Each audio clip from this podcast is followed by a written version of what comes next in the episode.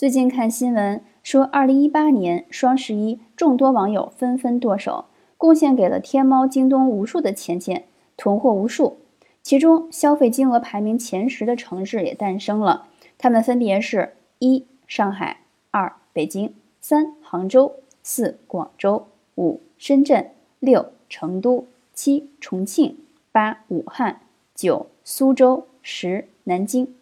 我敢断言。这十个消费力强大的城市，在二零一九年也将诞生大量需要整理的家庭，尤其是收纳空间不那么够、家里有孩子要照顾的家庭。当物质囤积引爆情绪和关系压力，各方面矛盾升级的时候，对上门整理咨询服务、整理收纳类的书籍和课程的需求都会增加，很可能对心理咨询的需求也会增加呢。所以，整理师小伙伴们。大家开始备战二零一九年吧。